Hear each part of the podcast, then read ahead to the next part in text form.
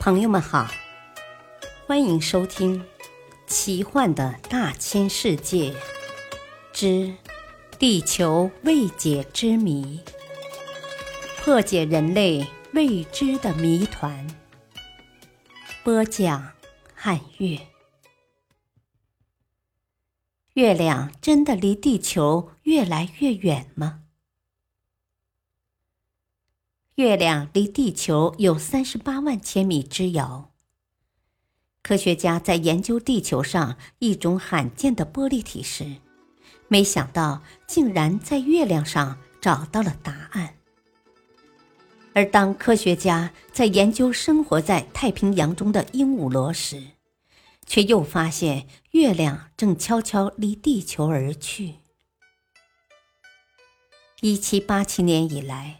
在中国、美国、菲律宾、象牙海岸和澳大利亚等地，先后发现了一种细小的玻璃体，有淡绿色的，也有棕黄色的，一般像胡桃大小，最小的像米粒，最大的像柚子。它们的形状也多种多样，有的呈球形，有的呈扁圆形。而且含水量比任何岩石都低。它们是从哪儿来的呢？许多年来，科学家们一直在寻找它的来源，但始终是个谜团，无法找到答案。有人说，这些玻璃体是陨石从地球外面进入大气层时重新融化后形成的。所以叫它玻璃陨石。也有人说，大陨石撞击月面时产生的高温和高压引起爆炸，使岩石粉末和石块抛向四面八方，形成了辐射纹。其中一部分飞离月亮，落到了地球上。一九六一年，阿波罗十一号登上月亮以后。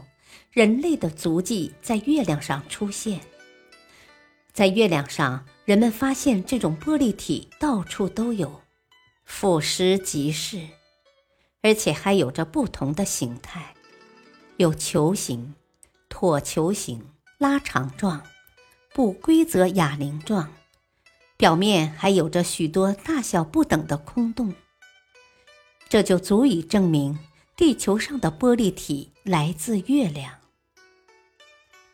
一九七八年十月，英国《自然》杂志报道，美国地理学家普林斯顿大学的卡姆和科罗拉多州立大学的普姆毕对鹦鹉螺进行了研究，解剖了千百只鹦鹉螺后，发现它们是一种奇妙的时钟，外壁上的生长纹默默地记载着月亮在地质年代中的变化历程。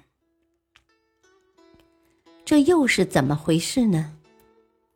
原来，生活在太平洋南部水域里的一种鹦鹉螺，是地球上的活化石。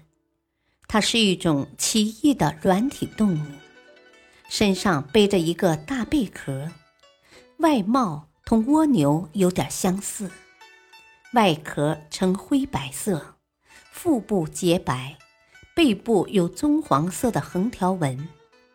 被人们称为生长纹。有趣的是，鹦鹉螺的壳很大，有许多弧形隔板，分成许多个小室，每个气室之间的生长纹约三十条，同现代的朔望月十分接近。生长纹每天长一圈，气势一个月长一格。两位美国学者还考察研究了新生代、中生代和古生代的鹦鹉螺化石，发现同一地质年代化石生长纹相同，不同地质年代化石的生长纹就不同。新生代渐新式的螺壳上是二十六条，中生代白垩纪的螺壳上是二十二条。侏罗纪的螺壳上是十八条，极生代石炭纪的螺壳上是十五条，奥陶纪的螺壳上是九条。由此，人们可以设想到，在四亿多年前，月亮绕地球一周是九天，而随着时间的变迁，月亮的公转周期逐渐变成十五天、十八天、二十二天、二十六天，而现在则是二十九天多。由此可见。月亮正在缓慢地离地球而去，长此下去，月亮在千百万年、几亿年，甚至几十亿年以后，会飞离地球，逃之夭夭。到那时，随着科学的进步，人类有可能可以运用自己的智慧来挽留这颗美丽的星球。科普小知识：月球，俗称月亮，是太阳系中第五大的卫星。月球的直径是地球的四分之一，质量是地球的八十一分之一。月球表面有阴暗的部分和明亮的区域，亮区是高地，暗区是平原。或盆地等低陷地带，分别被称为月陆和月海。感谢收听，再会。